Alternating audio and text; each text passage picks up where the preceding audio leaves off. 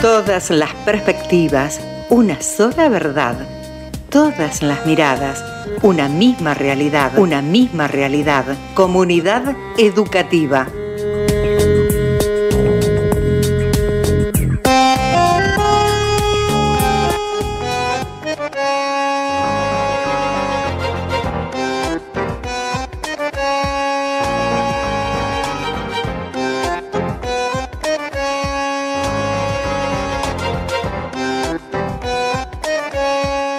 Estos días estuvimos después de aquel programa en el que reunimos todas las voces que ya pasaron por este punto de encuentro, pensando en los pasos dados. Y pensar en los pasos dados es una parte constitutiva de la proyección. En nuestros términos se parece mucho a la planificación, aunque sean después los hechos, los ejes ordenadores de nuestras prácticas. Pensando, decía, un poquito en la velocidad del tiempo, en la manera de recordar ese tiempo pasado, en el ordenamiento, en la línea cronológica de cada historia y fundamentalmente en lo que podemos, barra necesitamos, empezar a trabajar. En nuestra primera serie, por llamarlo de alguna manera, de comunidad educativa, intentamos recoger parte de las voces y las experiencias de diferentes integrantes de esa comunidad. Voces, experiencias y, naturalmente, definiciones propias en términos pedagógicos, en términos didácticos, de todas esas prácticas educativas y del gran espacio amplio en su totalidad. No tuvimos una guía temática firme e inconmovible, sino que fueron quienes con nosotros charlaron los puntos desde y hacia donde nos movimos. Y ahora tenemos la intención de pegar un girito. Es que Vamos a recortar algunos de los espacios de esa comunidad educativa para poder charlarlos y discutirlos un poquito más. Quizá de esa manera alcancemos a decir también un poquito mejor, buscando los rincones sin iluminar para ver de qué se trata la cuestión, para pensarnos por dentro, pero también mirando desde afuera esas prácticas, y sobre todo y principalmente, tratando de encontrar las palabras que no sean solamente las que podemos leer o escuchar en esa marea noticiosa y multipantalla a la que asistimos en cada segundo de nuestra vida. Hace un par de días, en una de mis recorridas por las radios mal llamadas nacionales, que tienen sus salidas en la ciudad autónoma de Buenos Aires y que suelen tratar temas de la ciudad autónoma de Buenos Aires y alrededores, manias que quedan esas de recorrer los diferentes medios por una simple condición periodística, escuché algo interesante. Al momento de las noticias se mencionó como título Educación y entonces paré la oreja a ver qué se venía. La noticia que continuó detrás de ese título era una referencia a la negociación que suele producirse en estos momentos del año y entre las partes que deciden en función de un posible aumento salarial. Las paritarias. Y se mencionaba quiénes habían aceptado y quiénes no estaban de acuerdo. Y me resultó muy interesante. Ahí adentro un par de sesgos, a veces comunicacionales, a veces más de tinte político y filosófico. Esto es de posicionamiento activo frente a las cosas de la vida que es necesario empezar a abrir. Porque la insistencia en las mismas temáticas nos deja, como quien diría, rengos. Nos muestra una partecita que nos queda demasiado corta como para poder determinar o al menos acercarnos a alguna caracterización del estado de situación actual. ¿Por dónde anda la formación docente en términos nacionales? ¿Por dónde anda esa formación en términos provinciales? Haciendo aquello en el plano de la imaginación de mirar de frente y desde arriba nuestro distrito. ¿Cuáles son los pasos que estamos dando? ¿Hacia dónde? ¿Cuánto relacionamos la vida activa de todos los días con el devenir de lo educacional? ¿Cuál sería entonces el posible punto de partida en el que estamos por estos tiempos? La virtualidad vino a darnos una mano, a tapar huecos que habíamos descuidado, a imponerse sobre la totalidad ante nuestras miradas y actitudes pasivas. ¿Cuál es el estado actual de la formación de futuros formadores y formadoras? ¿Cuántas cosas nos quedan afuera y cuántas cosas ya están relativamente asentadas y por eso dejamos de trabajarlas y pensarlas? Es cierto que hablamos del contexto o es más el uso del término y menos la fusión de él con los acontecimientos del cotidiano, en las prácticas educativas actuales.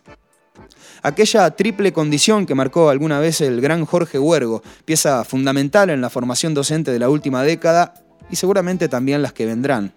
La del maestro como pedagogo, maestro como profesional de la enseñanza, maestro como trabajador de la cultura. ¿Cómo se ve, cómo se ven representadas en el camino que va construyéndose paso a paso en estos que son nuestros pasos? ¿Tenemos nuestra propia filosofía de la educación? ¿Qué tiene para decir la formación docente de y sobre la sociedad, de la comunidad, de la escuela, del nivel superior, de los espacios de formación que se acotan en tiempos donde todo parece ser contracción? La formación docente es nuestra gran temática de hoy y también probablemente la de nuestros próximos encuentros. Somos eso, un punto de encuentro, somos comunidad educativa, esa relación entre la magia de la radio y nuestra educación, a la que amamos y defendemos fuertemente y a la que consideramos siempre que tenemos que cuidar, pero no mirando para un costado y dejando pasar todo aquello que necesitamos trabajar, porque queda claro, eso no sería defender a nadie, sino dejarle a la suerte lo que ella quiere hacer con todo esto. Y la verdad es que no nos parece. Desde un hermoso rincón del sudeste de la provincia de Buenos Aires, en www.4kl.com.ar, empezamos este lunes muy agradable de esta manera.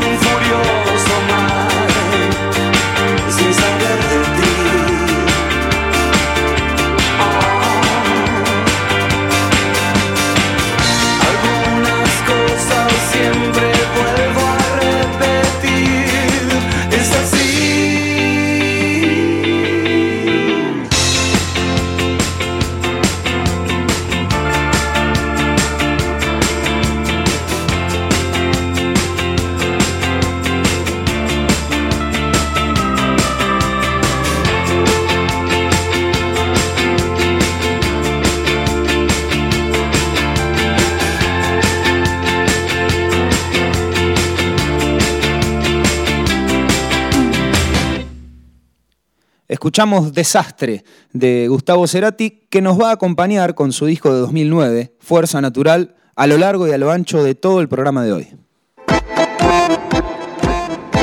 Un programa de radio, un momento para preguntar y responder. Somos lo que somos, comunidad educativa.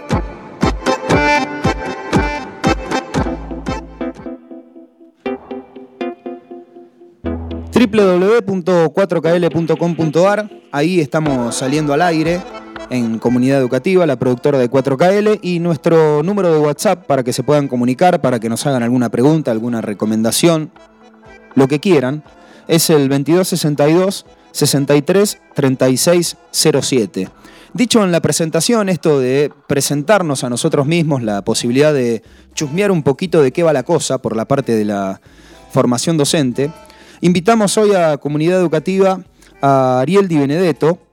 Bueno, lo vamos a ir eh, presentando a medida que nos saludemos también, porque esa es la forma y el estilo que habitualmente usamos en nuestro programa. Ariel, ¿cómo estás? Bienvenido, ¿todo bien? Hola, buenas noches, ¿cómo están? Muy bien, muy bien.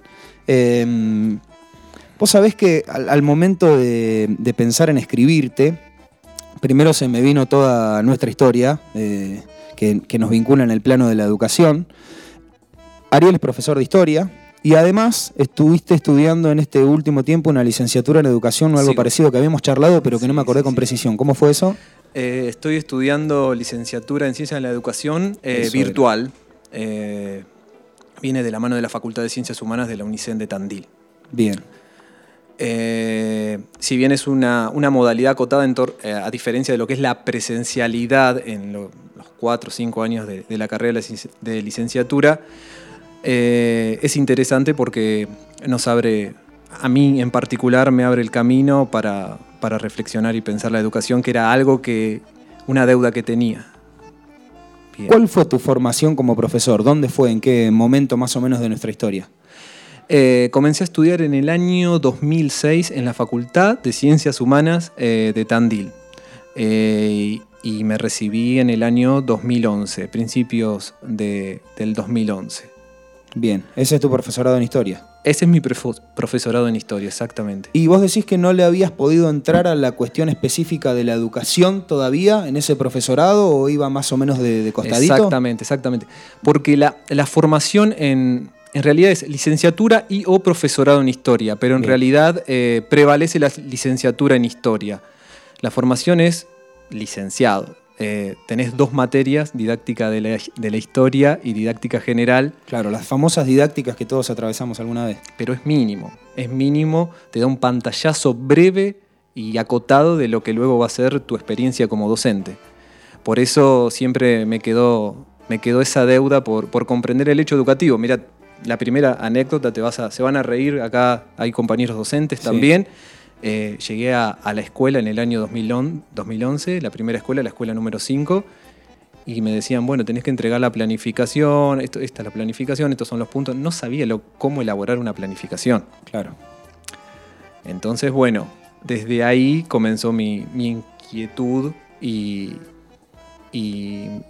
la necesidad de, aprender sobre lo que estaba haciendo, porque la verdad que estaba aprendiendo con la experiencia. ¿Tenés presente o tuviste presente en aquel momento de tu formación en ese espacio de la facultad, en el marco de la universidad, situaciones particulares o profesores, profesoras particulares de tu, de tu recorrido desde chico en la escuela, quiero decir, la escuela rural, la escuela agropecuaria? ¿Hubo marcas fundamentales y principales que vos dijiste, ah, mira, esto como docente me puede servir, me va a ayudar o lo tenés siempre presente? Poco.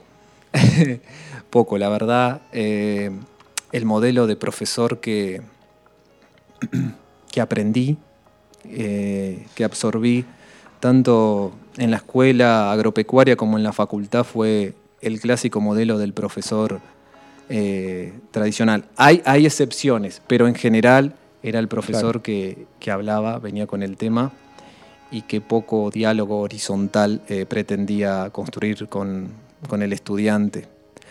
Eh, tengo sí particulares eh, ejemplos y recuerdos de, profesores donde se generó un vínculo, si se quiere, emocional y, de compañerismo, ¿no? que eso a veces es mala palabra en la docencia, que tal vez eso lo podemos hablar luego, pero en general sí.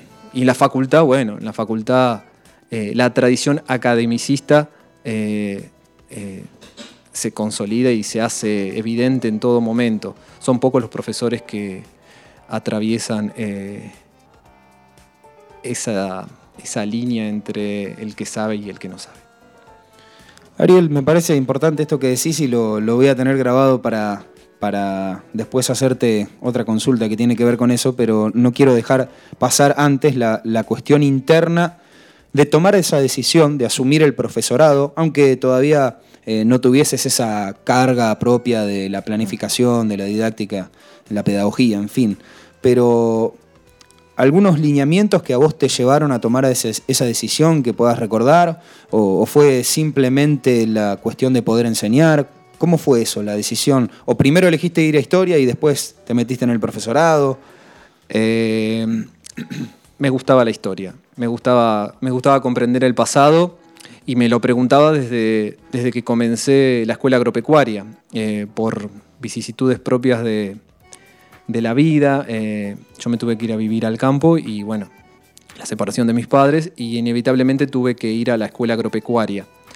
Eh, Esto en polimodal, estamos hablando de la época del polimodal. Exactamente, uno terminaba en séptimo grado, la escuela primaria, luego hacía octavo y noveno claro. y comenzaba el polimodal. Eh, no, me gustaba la historia, no, no me veía como, como enseñante, no, no, para nada para nada. Y me preguntaba qué hacía en una escuela agropecuaria, ¿no? Más allá de que algunas cuestiones me gustaban y demás, eh, yo sabía que no estaba, no estaba en, en realizarme como ingeniero o como veterinario. Siempre cuento la misma experiencia en esto de, la formación y la elección, eh, porque son muy parecidos los caminos formativos en la facultad cuando pegás el saltito cerrás la puerta y te vas a hacer la licenciatura, o pegás el saltito, cerrás la puerta después del famoso ciclo básico común o como se llame, y elegís el profesorado. Y uno a veces se pone a escribir y a pensarlo, y como hay cierta carga eh, fantástica, maravillosa sobre la literatura, a veces la aportamos muchísimo, tratamos de ubicar un momento en el que elegimos. Este día yo elegí ser profesor y entonces a partir de ese momento todo empezó eh, a ser color de rosas. Cuando vos asumiste ese grado de responsabilidad y dijiste, bueno, yo voy a ser profesor. Em, ¿En qué pensaste? Si es que pensaste en algo particular. ¿Pensaste que ibas a enseñar la historia? ¿Pensaste que tenías intenciones de estar dentro del aula porque había cosas que ahí vos sabías que podías brindar y también recibir? ¿Porque pensás que la escuela es una cosa o la otra? Particularmente comenzó cuando hice las prácticas. Teníamos 10 clases para hacer las prácticas en una, en una escuela de, Tandil. Y siempre estuve en el lado, sentado en el, banco, ¿no? Ahora estaba del otro lado.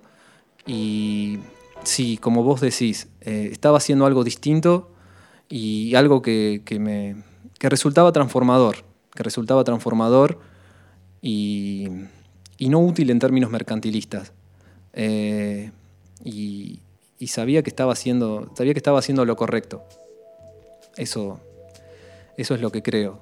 Eh, luego, a medida que fue pasando mis años en, la docencia, eh, fue experimentando y, y, avanzando y construyendo otras miradas y otras percepciones sobre lo que es el enseñar y demás. Pero en ese momento, con esas pocas herramientas que tenía y con esos pocos modelos, sí, tenía esa visión, esa visión. ¿Te encontrás en algunas de estas definiciones que, planteamos en el inicio?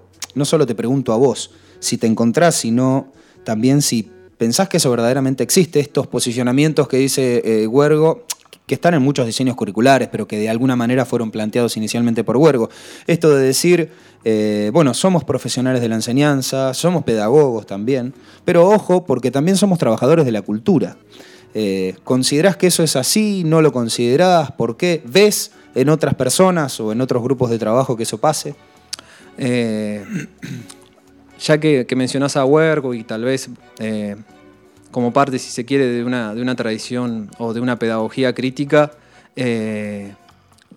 trato de, pensarme como en términos de lo que plantea Giroud como un intelectual crítico eh, como, un, como, una, como un trabajador, sí, como vos decís, como un trabajador de la cultura, pero ¿de qué cultura, no? Eh, y, en ese sentido, todo el tiempo eh, estoy en conflicto con, con esto de estoy enseñando lo hegemónico, estoy, estoy tratando de, construir lo hegemónico y en qué medida y en qué medida lo logro, ¿no? Creo que ese es eh, uno de los tantos desafíos que tiene el educador hoy en día, ¿no? Escapar a lo hegemónico porque, tal vez lo vamos a hablar luego, pero el currículum eh, expresa eh, y pretende llevar adelante un, tipo de, cultura, ¿no? Una, una, manera de pensar la realidad. Y en ese sentido, ¿en qué medida nosotros somos funcionales a eso, ¿no? me parece que es una discusión que se da todo el tiempo y es interesante. Para vos, y estamos cerrando la primera partecita de nuestra charla con Ariel Di Benedetto, que es profesor de historia, que trabaja en nuestra comunidad educativa. Em, para vos, los diseños curriculares te han representado, seguramente tenés eh, ya una cantidad de años andando el camino de esta comunidad educativa y eso hace que por ahí algunas experiencias, al menos es lo que me ha pasado a mí en tiempos más acotados, vayan modificándose, ¿no? En la presentación de un proyecto, una variación de contenidos hace que obtengas un puntaje y no otro, y eso es un peso después a la hora de la conformación de un proyecto, así como tantas otras variables, ¿no? Eh, pero, ¿cómo sentís vos que intercede en tus proyectos, en tus planificaciones, ese famoso diseño curricular. ¿no? Es una carga, a veces sí, a veces no, es un material de apoyo al que asistís permanentemente, es una guía. Qué buena pregunta. Eh, se, expresa como un campo de conflicto, es decir, y como un campo de negociación, esta relación que tiene el docente con el currículum. Mm. Eh, a veces, en general, uno toma ciertos elementos que, que, son, porque es prescriptivo, en ese sentido uno tiene que tomar esos elementos, pero la negociación se hace en el cómo, me parece.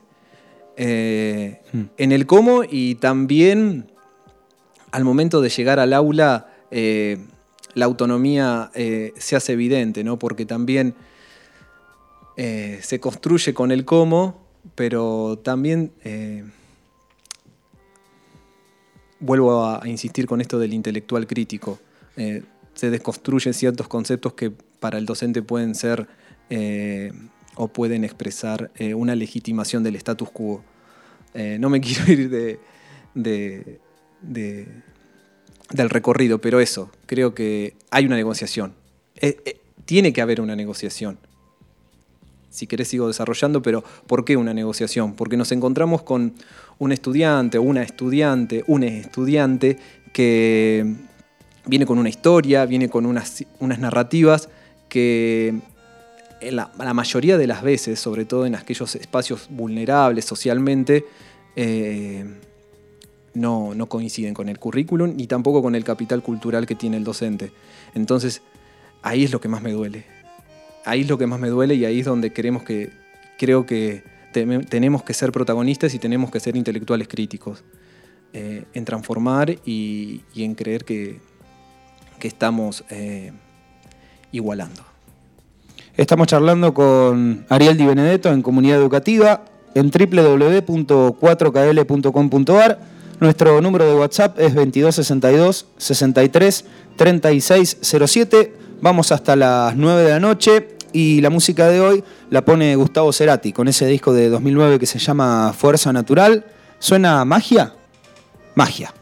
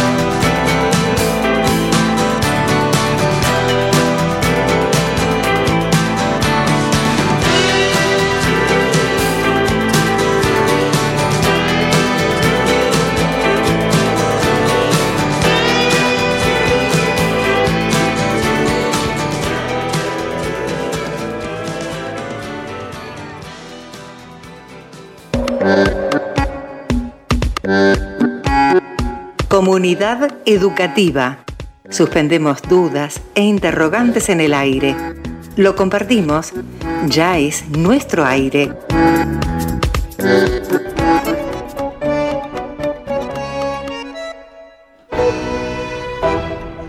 Casi 30 minutos pasaron de las 8 de la noche, estamos en www.4kl.com.ar y nuestro número de WhatsApp es 2262 63 3607. En el corte, Ariel Di Benedetto, que es quien nos acompaña hoy en esta primera charla sobre la formación docente, me regaló un libro.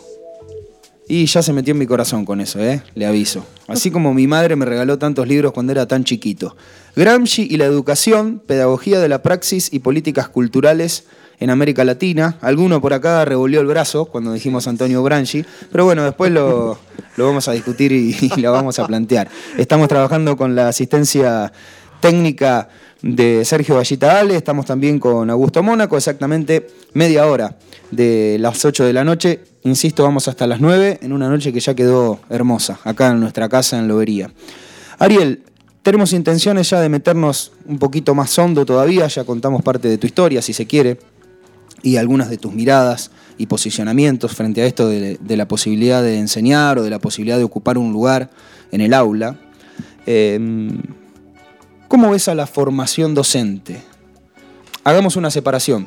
Pensemos primero en la formación docente que tuviste vos, Mm. en eso que algo ya nos anticipaste, que se parece bastante a la que tuve. Quizá en algunas materias eh, específicas tengamos algunas diferencias. Eh, quizás, es cierto, en el profesorado en comunicación social que cursé en la Universidad Nacional de La Plata, podamos encontrar algunos espacios que tenían que ver, sí, eh, con mucha precisión, eh, con la planificación y con definiciones pedagógicas y didácticas, que también después hay que profundizar en la lectura propia de cada docente, naturalmente. Pero separémoslo primero, si querés caracterizar un poquito más profundo esa formación docente que tuviste vos, de cara después a trabajar en la escuela secundaria. Y después te pregunto lo otro porque si no nos vamos a mezclar. Bueno, eh, mi historia personal y la relación con la formación docente eh, ha sido a partir de, la experiencia. Ha, sido a partir de, la entrada al aula. eh, fue a partir con el vínculo con mis compañeros y mis compañeras. Ya que, como dije anteriormente, el, el bagaje teórico eh, era muy, eh, muy acotado. Eh, y la formación docente, desde mi punto de vista, sigue siendo un recorrido que, que nunca acaba. Es decir, como, como dice, parafraseando a, a Flavia Terigi, eh, ella habla de la educación, ¿no? que es una experiencia social inacabada. Bueno, para mí la formación docente es una experiencia eh, también eh, inacabada. Eh, creo que... Y sigo aprendiendo, por eso, sigo aprendiendo y voy a seguir aprendiendo. Y estás trabajando actualmente en el Instituto Superior de Formación Docente. Me dijiste Así que, es. ¿cómo se llama el espacio curricular en el que estás trabajando? Cultura, comunicación y educación. Una materia que te puede interesar muchísimo. Sí, Muchísimo. Eh, ¿En qué carrera? ¿En qué profesorado? Profesorado de, en educación primaria, segundo año. Les Bien. mando un saludo a, a la gente del instituto. Aprovecho. Bien. ¿Cómo ves esa parte? La parte de la formación docente en la que por ahí tenemos que asumir unos grados de responsabilidad verdaderamente grandes. Tenemos que planificar y tenemos que proyectar para personas que, si bien las cruzamos en la calle todos los días, también tienen su historia. Y que hay muchas posibilidades de que rápidamente terminen sus estudios y vayan a buscar esa experiencia que tanta información les va a brindar. Siempre les digo, déjense un cajón muy grandote, llévense un cajón grandote del instituto con todas las herramientas posibles, pero también preparen otro cajón grandote o más grande todavía para poder mezclarlo con todo lo otro que tiene que ver con la experiencia. Eh, ¿Cómo ves ese plano desde tu lugar de la, de la formación docente? ¿En qué lugar estamos? ¿Cómo estamos enseñando? ¿Cómo nos estamos enseñando docentes, estudiantes? Eh, creo que hay que contextualizar un poco. eh, creo que en los últimos años eh, la formación docente, sobre todo en los institutos, ha, ha sufrido un, impacto en lo que es lo, lo económico, lo presupuestario, eh, con el cierre, con el cierre de, de carreras y, y a su vez eh, creo que sufre también un- una, no sé si se quiere, una deslegitimación, sino eh, como se presenta como una segunda opción. Y esto no, no lo digo eh, como una visión propia particular, sino hay estudios. El propio Tenti Fanfani hizo un estudio en el 2009 que planteaba lo siguiente. eh, hay dos razones por las cuales las personas eh, emprenden lo, lo que es un estudio en, en los institutos. ¿eh? Sí. Y comenta que es, uno, la cuestión vocacional. ¿sí? Hay una cuestión vocacional de, de querer estudiar algo, de empezar. Pero lo, lo otro es una, una cuestión laboral.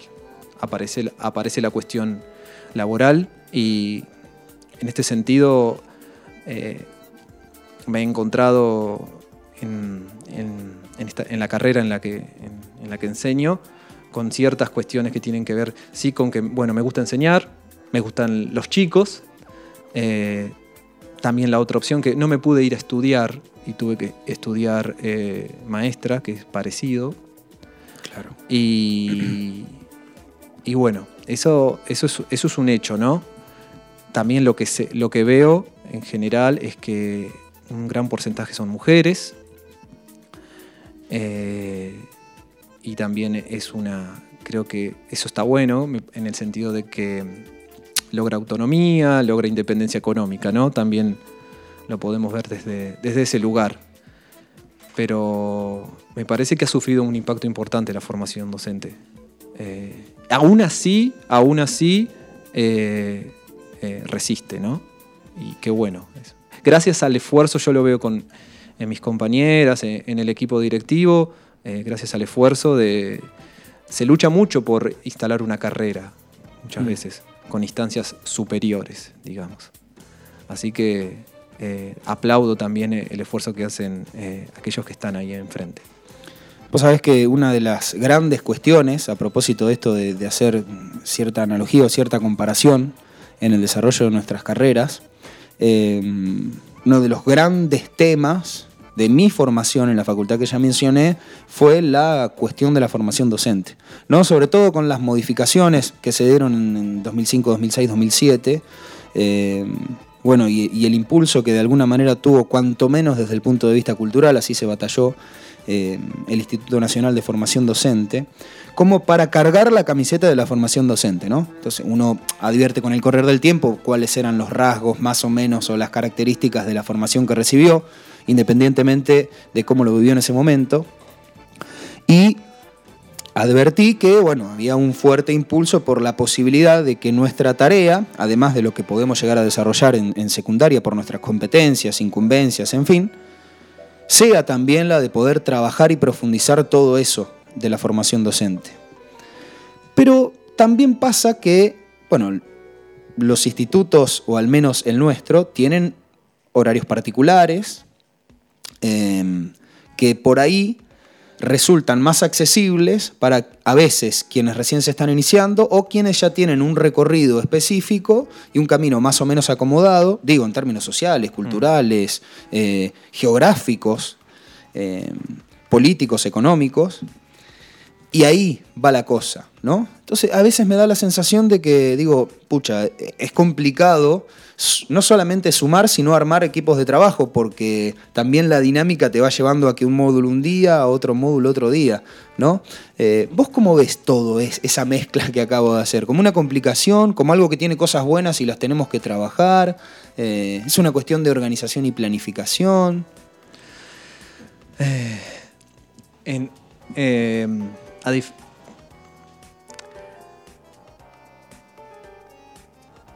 no lo sé, no tengo una, no tengo una respuesta eh, definitiva. Eh, creo que sí, como vos bien decís, vienen a responder a, a- a- una necesidad también, porque el horario no es azaroso, el horario es para las personas también que, que están, que, si me refiero a los estudiantes, ¿no? Para las personas que, que también eh, laburan.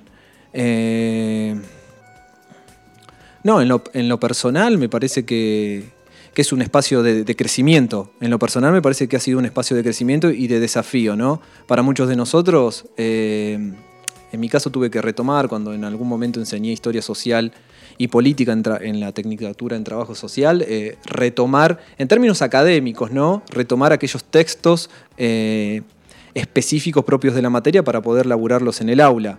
Esto no quiere decir que uno en la educación secundaria no labure de la misma manera o no tenga que estudiar o no tenga que prepararse. Me refiero a que el contacto que uno tiene con aquello que eh, los textos bibliográficos, los eh, textos por autores, eh, se, hace, se, hace, se hace realidad en, el instituto, ¿no? Y, y en ese sentido uno se siente también más, se mueve mejor. ¿Por qué? Porque si bien hay una transposición didáctica, tanto en secundaria eh, como en el instituto, en el instituto logra ser un poco más, eh, si se quiere, flexible, ¿no? Es eh, una linda charla la que estamos teniendo en www.4kl.com.ar, somos comunidad educativa. Ariel, eh, ¿qué viene a darnos desde tu posicionamiento a toda esta formación docente o a todo esto que intentamos, a todo esto que de alguna manera tratamos de hacer llegar el campo específico de la historia. Uno cuando va a chusmear los diseños curriculares se encuentra con, por ejemplo, historia y perspectiva de la educación y va a chusmear los contenidos. Hablo de mi experiencia personal, ¿no? Sí, sí. Entonces va a chusmear los contenidos y dice, ah, esto lo trabajé en la facultad. Esto lo conozco de acá. Ah, esto también lo trabajé en la facultad. Ah, mira, se me ocurre esto, se me ocurre esto y va armando toda la historieta. Pero uno no es especialista eh, en la historia y viste que a veces se producen estos desencuentros de, bueno, está bien, yo soy profesor en comunicación y tengo todos los contenidos y todos los materiales, pero yo no me di una ducha de historia durante cinco años en un profesorado o en una licenciatura para ver de qué manera puedo construir caminos para que eso llegue, ¿no? Eh, ¿Vos cómo crees que puede ser usada esa historia, ese aprendizaje específico sobre la historia, para poder encajarla en la formación docente y de alguna manera empezar a chusmear todo esto que decimos, ¿no? De la formación docente, de la importancia de la docencia, de lo que alguna vez fue vocación o de lo que alguna vez fueron las maestras normalistas a pasar a una profesionalización que todos soñamos, ¿no? ¿Qué hace ahí la historia o cómo la, pro- la proponés vos para que se meta? Bueno, justamente el profesorado de educación primaria tiene estas materias, ¿no? En mi caso, durante tres años eh, estuve en, el espacio de teoría sociopolítica y educación, que es, eh, es histórica, es una materia histórica. Eh, como vos bien decís, cuando tuve que armar el programa, sí, tuve que tomar eh, algunos autores que, eh, que había utilizado en la carrera. Pero me ayudó mucho en su momento aquellos docentes que ya venían enseñando y que me aportaron, que me aportaron su mirada, me, brindaron sus textos. Eh, creo que en, este sentido la historia viene a cumplir un rol, eh, si se quiere, mm, eh, no sé si no, contextualizador. ¿Por qué contextualizador? Creo que tiene que cumplir un rol fundamental en ese sentido. El ejemplo de, de, construir la- la figura de Sarmiento, eh, de construir la- eh, lo que es el normalismo, eh, las tradiciones en el campo de la formación docente. Creo que la, la historia en, en la formación docente, en el profesorado, es importante para eso, para no caer en, en mitos. En mitos o en verdades binarias, ¿no? Sarmiento malo, Sarmiento bueno. Bueno, creo que ahí la historia viene a complejizar un poco la mirada. Claro. Y eso es lo que traté de, de llevar adelante. Recuerdo que gracias a un, a un- creo que a un, sí, a un curso de formación que tuvimos, eh, llevé adelante el pensamiento pedagógico latinoamericano. Desconocía absolutamente eh, los autores latinoamericanos. Y en ese sentido me, brindó una mirada y pude de alguna manera también llevarla al aula. Y fue sumamente interesante. Recuerdo las presentaciones que hacían la- la- las chicas en su momento sobre autores como Arturo Jaureche, eh, Varela en Uruguay, el propio Simón Rodríguez o- o Paulo Freire, ¿no? Así que creo que en ese sentido la historia cumple ese ob- objetivo. Dijiste recién esto de hiciste un curso, te fuiste por ahí, rápidamente me, me voy Sí. a pensar en lo siguiente.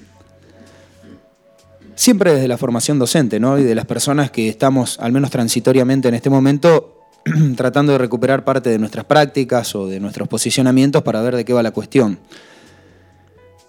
¿Cómo hacemos para manipular nuestros tiempos, para quien pueda manipularlos, y dejarnos un lugarcito para la famosa capacitación y para el famoso grado de profesionalización? Te pregunto porque a veces uno por ahí, o al menos desde mi experiencia particular, se ordena. Bueno, dice, eh, en este tiempo yo quiero abordar ciertas lecturas porque necesito complementar tal y tal y tal cosa, porque es parte de lo que vamos a exponer y trabajar, y bueno, siempre a la partecita eh, histórica política le sumamos la partecita económica y la política educativa, y bueno, vamos tirando todos los ingredientes para que tenga lógica y coherencia la cuestión, y para que no solo sea una línea, sino una especie de red, ¿no? que haya un poquito más de herramientas para la cosa.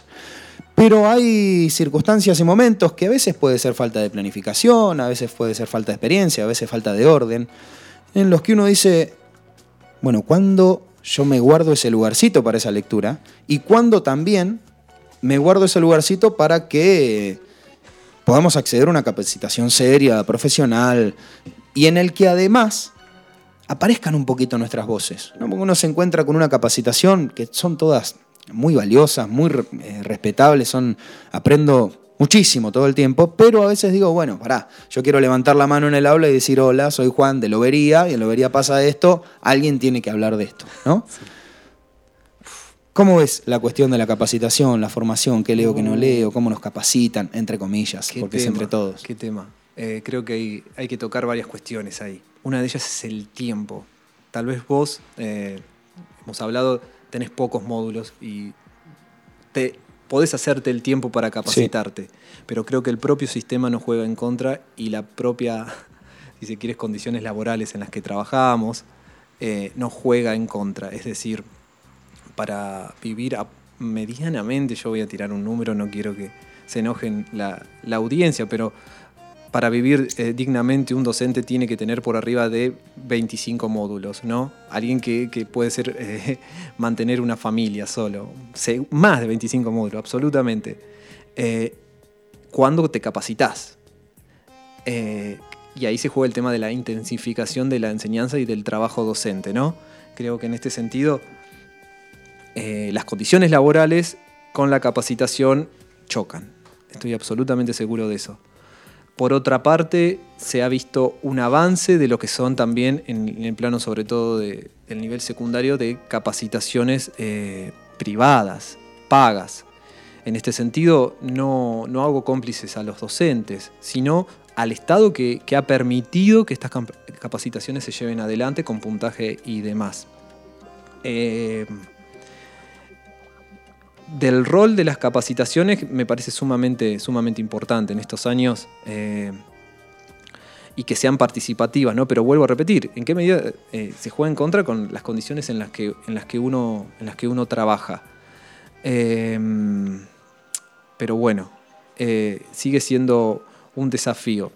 Se me está viniendo a la mente, nosotros en, hace dos, cuatro años en el instituto hicimos una investigación sobre las TICs en educación.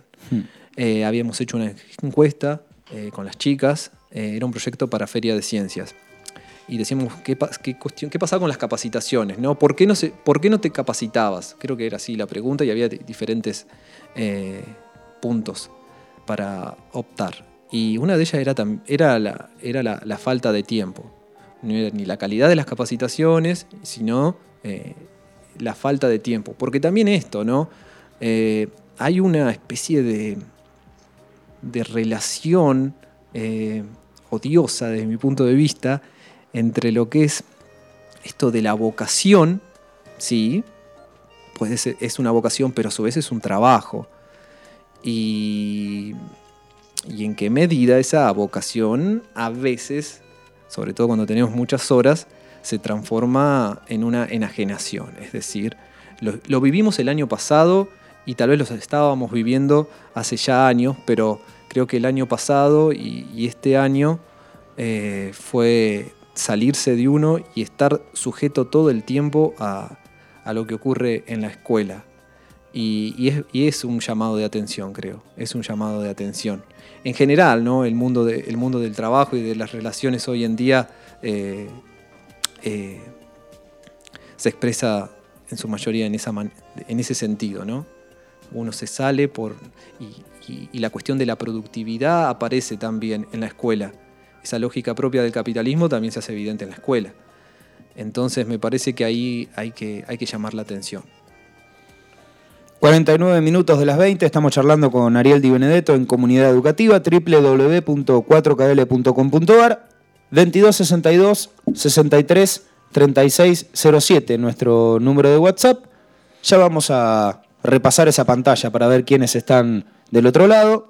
Y ahora vamos a escuchar otra vez a Gustavo o tenemos el tema que nos pidió Ariel. a ver. ¿Cuál era el tema que habías pedido? Lisandro Aristimuño, Home Loan. Ahí está. Muchas gracias, entonces. gente. Muchas gracias. Darle la espalda al sol. Treparme en la madriguera. ¿O acaso también se paga? ¿O acaso también se paga? Dormir fuera de estación. besar a quien yo más quiera. ¿O acaso también se paga? ¿O acaso también se paga?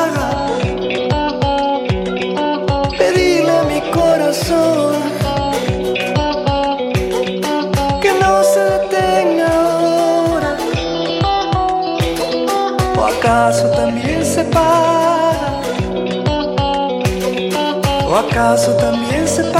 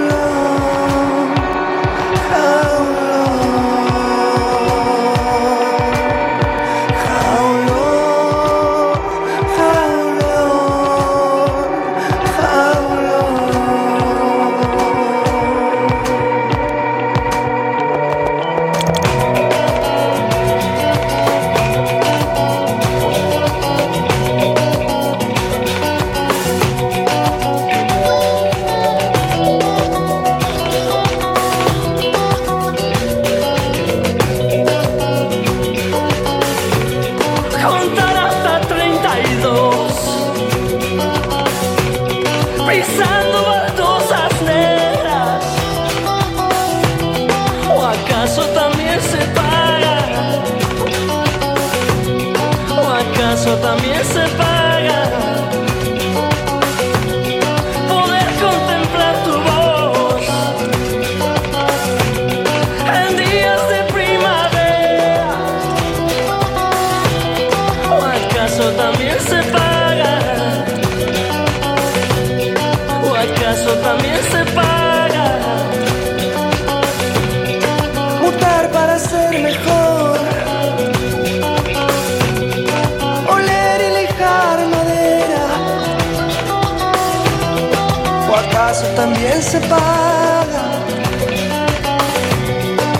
Acaso también se paga?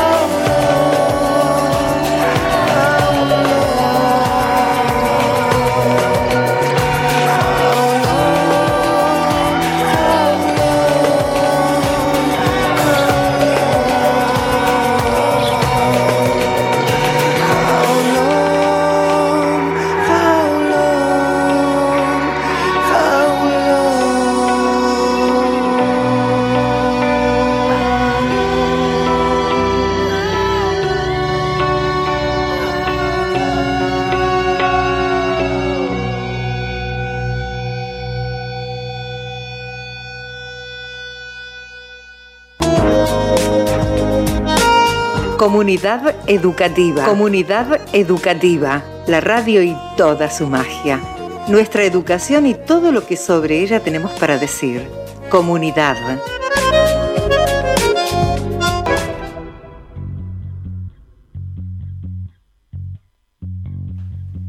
Últimos minutos de conversación con Ariel Di Benedetto en Comunidad Educativa. Estamos hasta las 21 y desarrollando la serie que vamos a titular sobre la formación docente. Estos primeros cuatro programas de esta partecita van a estar dedicados íntegramente a eso y después seguramente accederemos a aquel famoso quinto programa de resumen y de recuperación de lo que fueron dejándonos las, las voces que vinieron acá a Comunidad Educativa.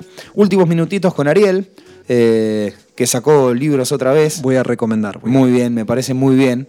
Ya sobre el cierre de nuestro programa vamos a, escuchar atentamente esas recomendaciones y además estoy muy agradecido por el libro que me regaló y que nos regaló a Comunidad Educativa. Ariel, para, para empezar a cerrar, podrías elegir o, pensar, una y una, o las que vos quieras, desees y, sientas necesarias, algunas cositas de lo que tenemos, de lo bueno, afirmado y que tenemos que continuar y profundizar en la formación docente y algunas cositas que todavía nos están faltando para empezar a mechar con todo eso que ya tenemos? Em, aquello que tenemos es el compromiso eh, y el trabajo incansable de, nuestros compañeros docentes en, los institutos. Eh,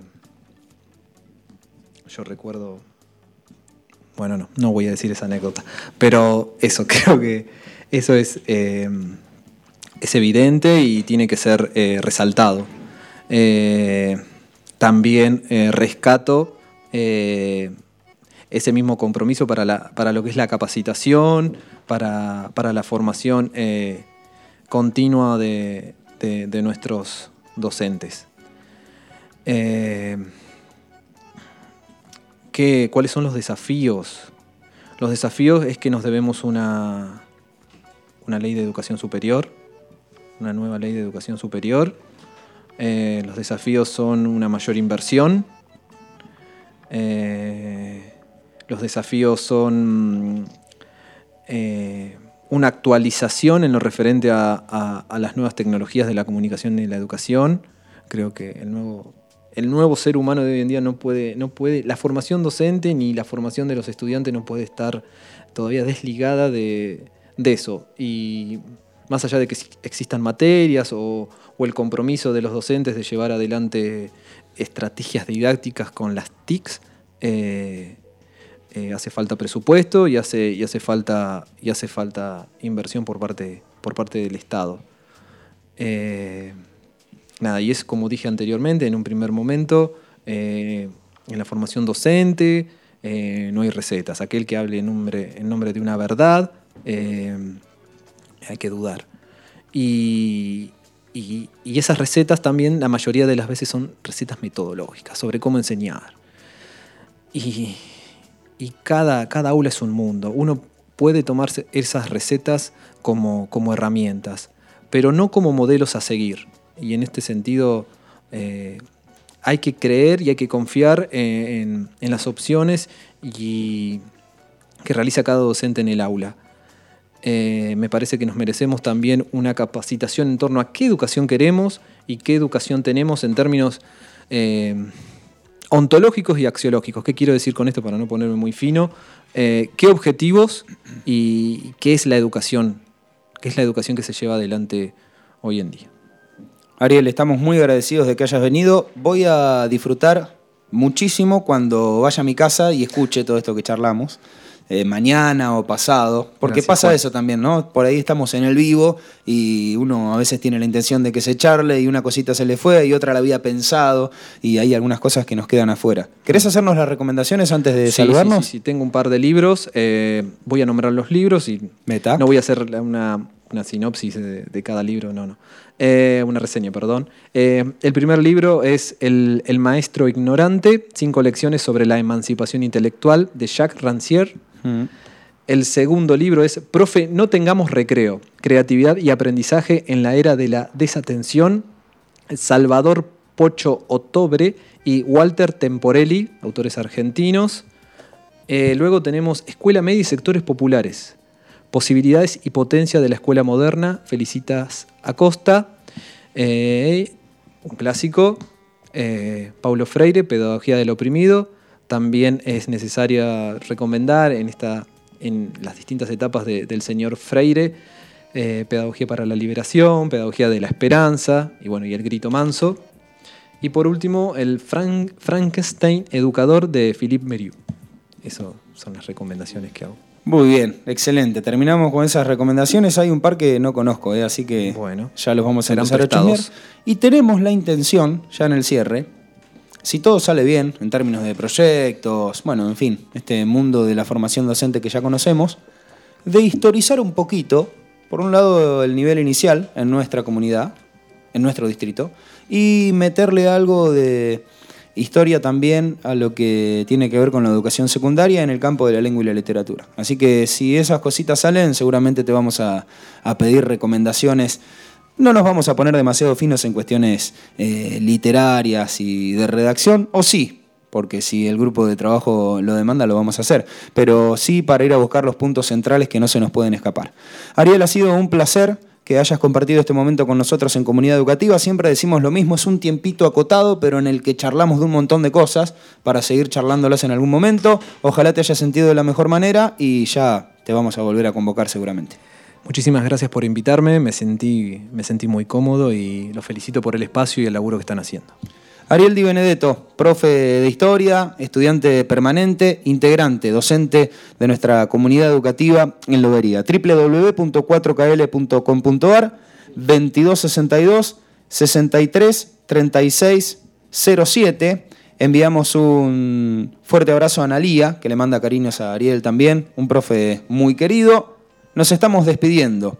Rapto de Gustavo Cerati es lo que suena para despedirnos. Se fue otro lunes, nos encontramos el próximo a las 20 en la productora de 4KL. Muchas gracias.